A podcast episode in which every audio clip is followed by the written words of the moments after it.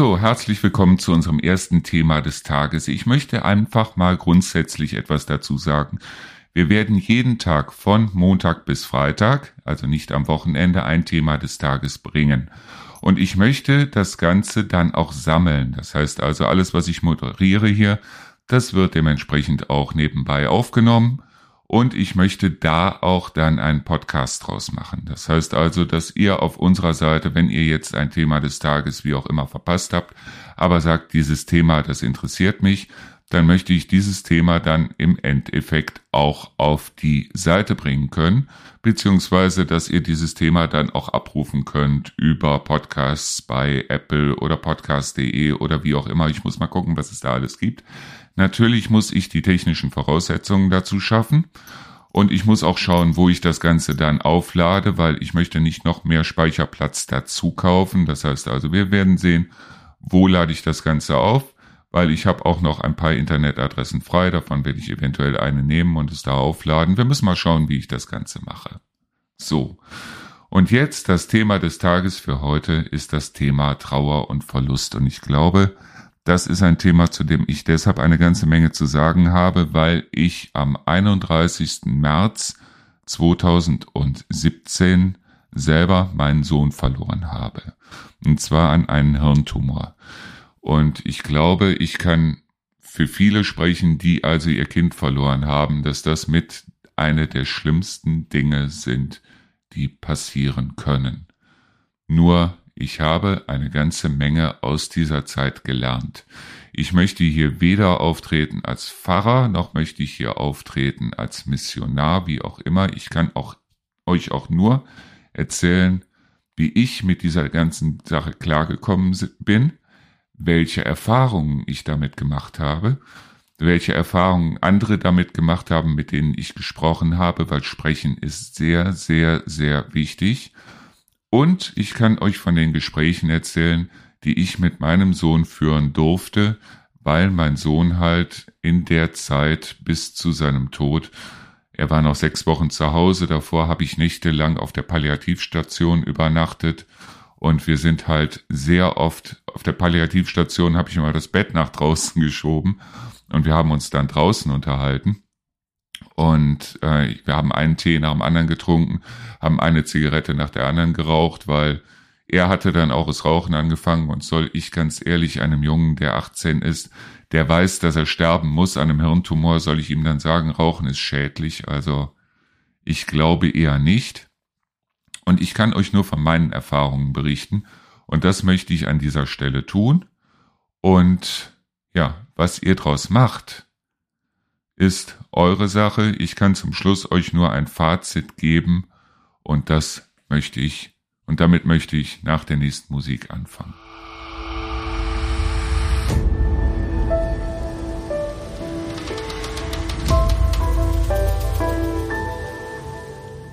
So, also, wie war das Ganze bei mir? Im September 2016 war es, dass ich nachts um ein Uhr aus heiterem Himmel einen Anruf bekommen habe.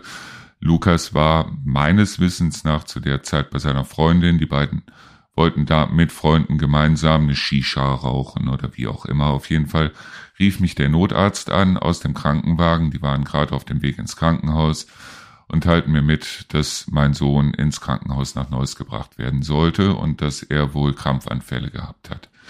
Wir sind also dann auch mit wehenden Fahnen ins Krankenhaus gefahren, waren, glaube ich, sogar schon vor meinem Sohn da. Und ja, was die Ärzte uns sagten, war zu der Zeit, dass es wahrscheinlich an der Shisha gelegen hätte und dass er also dann eine äh, Überdruck oder Unterdruck oder wie auch immer auf jeden Fall eine Sauerstofftherapie bräuchte. Ist dann nach Düsseldorf in die Uniklinik gebracht worden, hat dann dort zwei Tage lang mehrere Stunden pro Tag in so einer Sauerstoffkammer verbracht. Das Ganze wurde allerdings von den Kopfschmerzen her nicht besser. Er hat dann einige Wochen in der Klinik im Krankenhaus gelegen, ist dann Ende September, Anfang Oktober, so um den Dreh, ist er wieder nach Hause geschickt worden mit der Diagnose ähm, dass er halt ähm, eine Entzündung im Gehirn hätte. Es ist vollkommen klar, MRT und äh, was es da nicht alles gibt. Man sieht nur dunkle Flecken, man sieht nicht, was es ist. Und die Medikamente, die er mitbekommen hat, habe ich zumindest gemerkt, die halfen also in dem Sinne nicht. Im November war es dann wieder ganz schlimm, er hat sich wieder erbrochen, er ist also, äh, konnte kaum noch aufstehen. Ich habe mir den Jungen direkt ins Auto gepackt, wir sind wieder in die Klinik gefahren. In der Klinik hieß es dann, ja, wir müssen die Tabletten umstellen und was man dann gemerkt hat irgendwann, das war, dass die Kopfschmerzen durch einen ungeheuren Hirndruck zustande kamen. Und das äh, musste dann abgeleitet werden über eine, wie heißt das, Lumbalpunktion. Also hinten übers Rückenmark wurde dann Hirnflüssigkeit abgelassen. Und das Ganze mehrfach am Tag und die Hirnflüssigkeit oder der Hirndruck stieg immer wieder an. Er hatte also kurzfristig dann keine Kopfschmerzen mehr.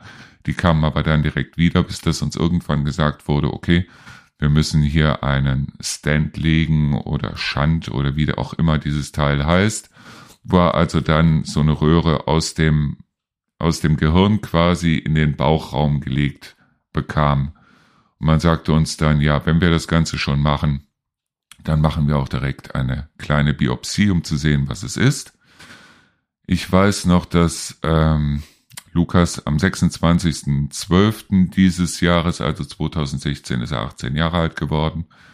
Kurz davor, kurz vor seinem 18. Geburtstag standen die Ärzte um unser Bett rum, sagten, wir haben jetzt das Ergebnis und es ist ein Tumor. Und das Dumme war halt durch diese, ähm, durch, durch diese Lumbalpunktion ist dieser Tumor auch mit ins Rückgrat reingeschwemmt worden und da auch das gesunde Hirngewebe betroffen war und der Tumor in dem Sinne nicht genau lokalisiert werden konnte, sagte man uns, okay, jetzt müssen wir Bestrahlung machen, jetzt müssen wir Chemo machen, wir müssen also mit allen mit möglichen Mitteln auf den Tumor schießen. Am 28., am 26.12. hatte er Geburtstag und am 28.12. saß ich dann neben ihm am Bett der Professor kam rein und bat mich dann raus, bat mich in sein Zimmer und meinte zu mir wortwörtlich, ich gebe Ihrem Sohn noch zwei Wochen. Und das Ganze hat mir ehrlich gesagt den Boden unter den Füßen weggerissen. Und ja, ich musste es dann seiner Mutter sagen. Ich bin ja von seiner Mutter getrennt. Und ähm, wir haben dann überlegt, was machen wir und wir haben ihn dann möglichst schnell auf die Palliativstation verlegt. Allerdings sagte uns der Professor, sagen Sie ihm nicht, dass er sterben wird, weil er wird nicht die Zeit haben, es zu verarbeiten. Und dann sitzt man neben seinem todkranken Jungen und weiß, dass er sterben wird und darf es ihm nicht sagen. Und natürlich kam immer wieder die Frage, warum bin ich hier auf der Palliativstation und warum bin ich nicht auf der Onkologie und äh, naja, auf jeden Fall war es dann irgendwann so, dass ich dem Jungen gesagt habe, dass er Krebs hat und dass ich dem Jungen gesagt habe, dass der Krebs auch tödlich sein wird. Und wir haben sehr lange geredet. Wir haben also wirklich jeden Abend haben wir geredet, geredet, geredet. Ich habe jede Nacht auf der Palliativstation geschlafen. Und irgendwann sagte dann Lukas, er will keine Chemo mehr, er will keine Bestrahlung mehr. Er will einfach nur noch nach Hause und das war auch das allererste, was ich ihm gesagt habe, nämlich es ist dein Körper, wenn du das machen möchtest, wenn du das nicht mehr machen möchtest, habe ich da vollstes Verständnis für. Ich bin zum Arzt rein, habe den Arzt gefragt, wann darf der Junge nach Hause und ein paar Tage später hatten wir halt das Krankenbett, alles drum und dran und dann habe ich ihn zu Hause weiter versorgt und wie es da dann weitergegangen ist, erzähle ich euch gleich.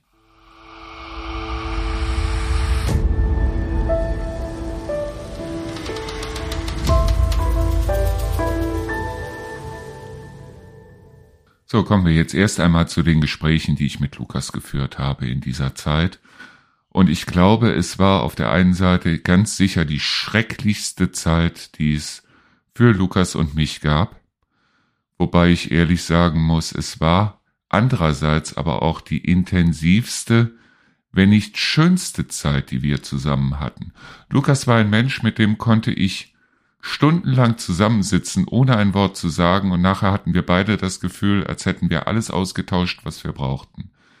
Ich weiß noch, als Lukas geboren wurde und ich eigentlich mich vorher mit diesem Thema als Vater dazustehen oder wie auch immer überhaupt nicht beschäftigt habe.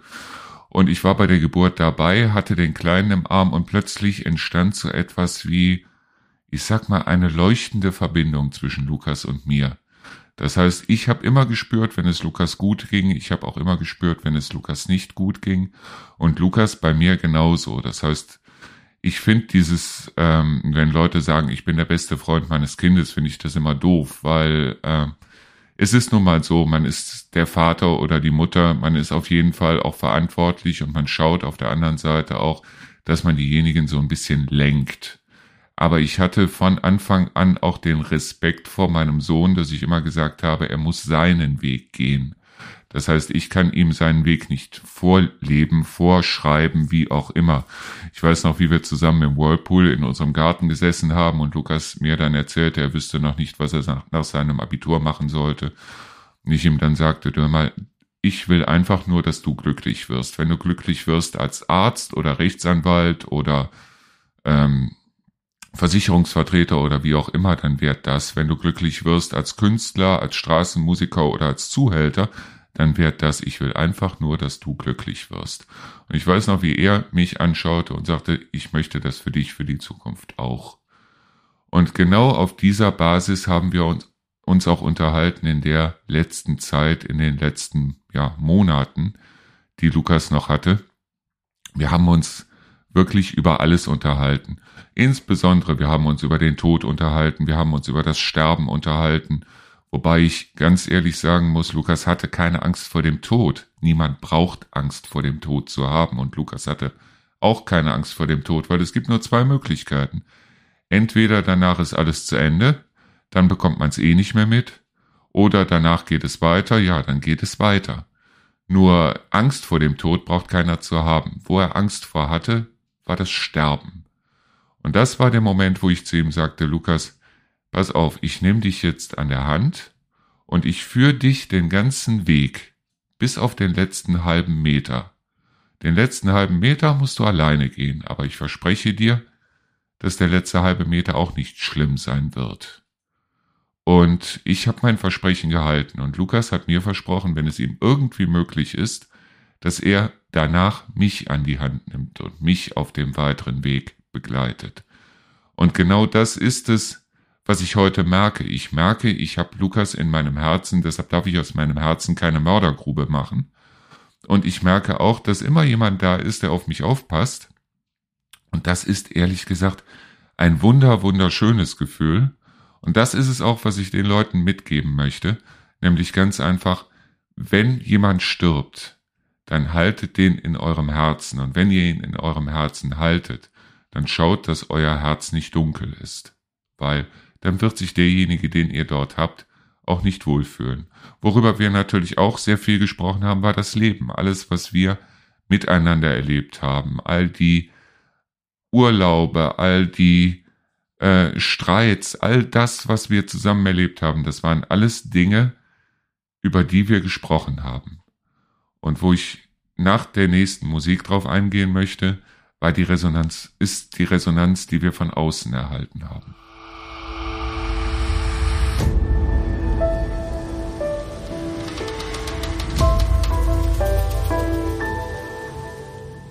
In der Zeit, in der Lukas noch bei mir war und auch in der Zeit danach, habe ich gemerkt, wie viele Leute, wie viele Menschen, selbst diejenigen, die ich seit meiner Geburt kannte, mit dieser Situation nicht klarkommen konnten.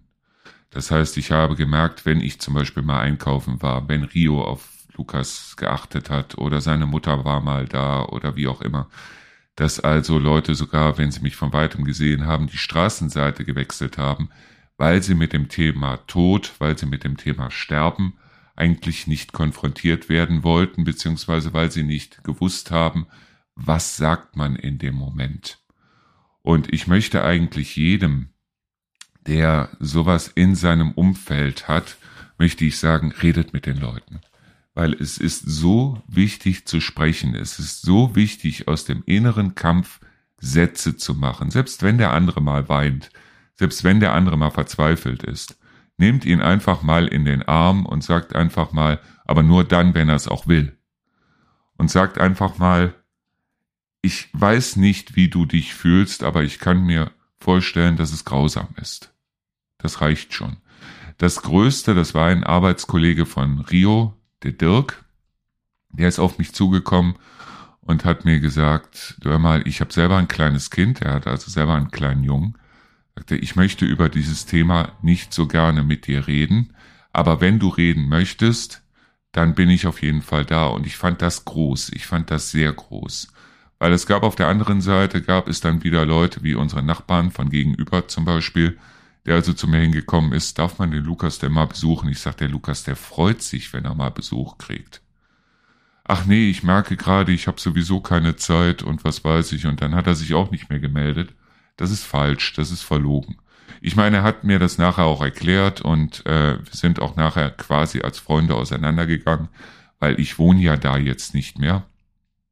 Aber ich habe Lukas auch gesagt, äh, dass ich also in der Gegend, wo wir gewohnt haben, nicht lange würde weiter wohnen können. Weil ich habe Lukas auch gesagt, ich sitze in der Hölle, aber ich kann mir zumindest die Tapete aussuchen.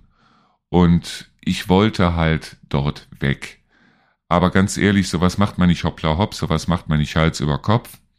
Ich bin im Jahr darauf, das heißt also im Mai 2018 dann losgegangen und habe ein Projekt gemacht für Leute, denen es genauso gegangen ist, das Ruinengartenprojekt und habe mich mit wahnsinnig vielen Leuten auch zusammengesetzt, die ein ähnliches Schicksal hatten, wie auch immer und bin da auch auf Menschen gestoßen, weil ich bin also für das Projekt dann wirklich auch mal von Haustür zu Haustür gegangen, habe das vorgestellt habe also gesagt, mein Sohn ist gestorben, ich möchte Leuten helfen, die, deren Sohn auch gestorben ist. Und es dann hieß, Moment, also für das Projekt kriegst du dann 20 Euro mit dazu.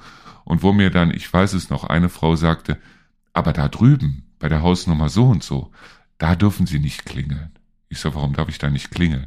Ja, die hat auch ihren Sohn verloren.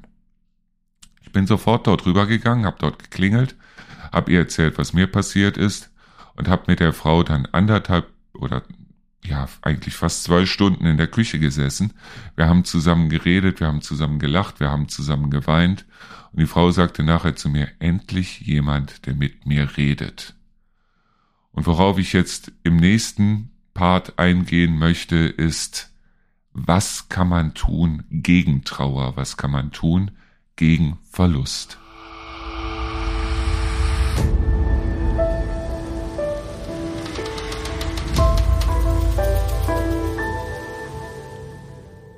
Also erstmal, was ich gemerkt habe in der Zeit ist, es gibt einen riesengroßen Unterschied zwischen Trauer und Verlust. Ich habe mich ja allein über das Ruinengartenprojekt mit unglaublich vielen Menschen unterhalten. Und ich wusste eigentlich schon nach dem ersten Satz, was oder unter was der oder diejenige zu leiden hat. Weil der erste Satz war entweder meine Frau ist gestorben oder mein Mann ist gestorben oder mein Kind ist gestorben oder ich habe meine Frau verloren, ich habe meinen Mann verloren, ich habe mein Kind verloren. Das sind zwei vollkommen unterschiedliche Dinge. Das eine ist Trauer, das andere ist Verlust. Es gab in dieser Zeit jetzt, nachdem Lukas gestorben ist, unheimlich viele Momente, wo ich an Lukas gedacht habe. Und auch jetzt, wenn ich den Küchenschrank aufmache und sehe die Tasse, die sich Lukas damals im Euro Disney rausgesucht hat, dann denke ich wieder an Lukas. Nur womit ich klargekommen bin und was ich versucht habe und auch weitestgehend geschafft habe, mir vom Hals zu schaffen, das ist der Verlust.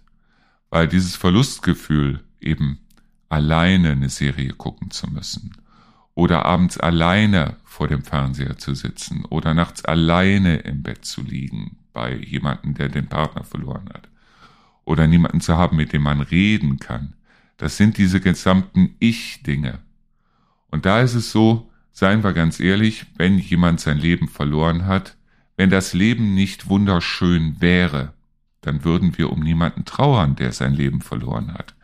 Also heißt es doch, dass ich mit meinem Leben eigentlich schauen muss, dass ich mein Leben so gut wie möglich, so schön wie möglich, so, und das klingt jetzt vielleicht pervers, aber das ist so, so glücklich wie möglich führen muss, weil das Leben schön ist.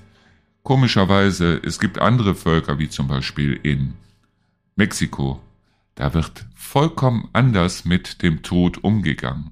Das heißt also, dort wird das Leben gefeiert und einmal im Jahr, das sind die Dia oder das ist der Dia de los Muertos, also der Tag der Toten. Das ist immer so um den 31. Oktober rum. Da werden die Friedhöfe geschmückt mit Studentenblumen und dann werden die Toten eingeladen, mit am Tisch zu sitzen. Dann werden die Toten eingeladen, das Leben mitzufeiern. Und es ist so, dass also dieses das Leben feiern, wir trauern ja um jemanden, der gestorben ist und wir sollten selber schauen, dass wir das Leben feiern. Ich habe eben schon mal gesagt, macht aus einem, eurem Herzen keine Mördergrube. Das heißt, Lukas hat zu mir gesagt, ich kann sterben, ohne zu jaulen. Dann kannst du auch weiterleben, ohne zu jaulen. Er hat eine Menge, ganze Menge kluge Sachen gesagt für einen 18-Jährigen, finde ich zumindest. Aber ich hatte nun mal das Glück, dass ich mich von meinem Sohn verabschieden konnte. Und ich möchte auch, oder ich kann mir auch nicht vorstellen, wie es ist, wenn man zum Beispiel einen Streit hatte mit seinem Kind oder wie auch immer. Und dann kommt das Kind bei irgendeinem blöden Autounfall oder durch irgendeinen blöden Zufall, Unfall, wie auch immer, ums Leben. Und man hat nicht die Möglichkeit, sich zu verabschieden. Ich hatte die Möglichkeit, mich zu verabschieden. Lukas konnte sich sogar das Lied oder die Lieder für seine Beerdigung aussuchen. Er konnte sich aussuchen, wie sollte seine Beerdigung stattfinden. Und wir haben wirklich, wir haben über alles geredet. Wir haben über das erste Kaninchen geredet, das er damals hatte und äh, Blackie, das also durch den Garten gerannt ist und hat meiner Mutter die den Grünkohl abgefressen. Wir haben über alles geredet. Und wir sollten anfangen, das Leben zu feiern. Und das ist, wenn wir das nicht können und sagen, okay, mein Leben ist vorbei, weil das Leben von jemand anderem ist vorbei, dann ist das Verlust. Dann ist das dieses Ich, ich, ich, ich. Es klingt vielleicht egoistisch, es ist noch nicht mal egoistisch gemeint, aber ich habe Menschen kennengelernt, die also auf denjenigen, der gestorben ist, sogar wütend waren, weil er gestorben ist. Dabei sucht sich das bei uns niemand aus. Wenn ich heute einen Film sehe, wie zum Beispiel Ready Player One oder ähm, Dr. Sleep oder wie auch immer, wo ich genau weiß, Lukas hätte diesen Film geliebt, er hätte ihn gefeiert oder wenn ich Musik höre, wo ich sage, das ist genau, das wäre genau die Musik für Lukas gewesen, dann tut es mir leid, dass Lukas sie nicht hören kann, aber wahrscheinlich hätte er sie auch niemals mit mir zusammengehört oder er hätte den Film niemals mit mir zusammengesehen. Er hätte ihn vielleicht mit seiner Freundin, mit seinem Freund, mit seiner Frau, mit seinen Freunden, wie auch immer gesehen oder alleine, aber in den seltensten Fällen mit mir zusammen. Und allein die Tatsache, dass es mir weh tut oder dass es mich traurig macht, dass er es nicht sehen konnte, wie auch immer er es gesehen hätte oder nicht hören konnte, wie auch immer er es gehört hätte. Das ist Trauer und ich glaube, das ist etwas, das mich auch dann noch begleitet, wenn ich 95 oder 120 Jahre alt werde.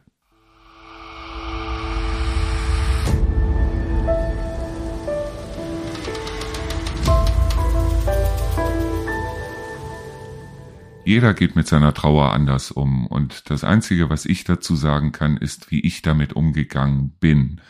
Und das war ganz ehrlich reden, reden, reden. Ich habe so viel geredet, ich habe mit Rio geredet, ich habe mit Menschen geredet. Ich bin auch irgendwann hingegangen und habe mir dann Hilfe gesucht in einem ähm, Trauerverein, wie auch immer, wo also dann ein Mitarbeiter mir gegenüber saß, was mir allerdings ehrlich gesagt nicht so viel gegeben hat, weil ich hatte das Gefühl, als wäre ich, jetzt um Vergleich zu ziehen, ein perfekter Klavierspieler und würde mich da mit jemandem unterhalten, der noch nie ein Klavier gesehen hat, aber 15 Bücher darüber gelesen hat. Das heißt also, wenn ihr perfekter Schachspieler seid, spielt ihr auch am liebsten mit jemandem, der auch Schach spielen kann und nicht gerade mit einem Anfänger. Und das ist auch genau dieses Problem, das Psychologen haben. Das heißt, sie haben unheimlich viel gelesen über bestimmte Dinge, haben es aber in dem Sinne eigentlich nie selber erfahren. Und ich habe mir Leute gesucht, die auch sowas erlebt haben, die auch, sei es jetzt ihren Mann, ihre Frau, ihr, ähm, ihr Kind, wie auch immer, verloren haben und die auch unter Verlust gelitten haben. Reden, reden, reden. Und wo Reden nichts geholfen hat, habe ich angefangen zu schreiben. Und wenn ihr jetzt mal schaut auf der Seite ruinengarten.de, ich glaube, da sind noch sehr viele Texte von denen, die ich geschrieben habe, drauf. Wichtig ist ganz einfach, dass ihr versucht, aus diesem Verlustloch rauszukommen, aus dem Trauerloch werdet ihr nie herausfinden. Aber der Verlust ist auf der anderen Seite auch das Schlimmste, was ihr denjenigen antun könnt, die ihr Leben verloren haben. Weil das ist genau das, wo diejenigen, die wissen, dass sie bald sterben werden oder wie auch immer, dass diejenigen, das ist das, was denjenigen am meisten Angst macht, nämlich was passiert mit denjenigen, die übrig bleiben, die zurückbleiben. Und ich habe versucht, auch über die Gespräche mit Lukas, die ich heute immer wieder mir äh, durch den Kopf gehen lasse, ich habe versucht, wieder glücklich zu werden. Ja, ich habe Lukas gesagt, dass ich das Haus in Neuss verkaufen wollte. Ich habe es auch verkauft. Es war jetzt kein Versprechen an ihm in dem Sinne, sondern es war ganz einfach so, dass ich wusste, in Neuss kann ich nicht bleiben. Und wenn ich etwas daraus gelernt habe, ist, wie schnell das Leben vorbei sein kann.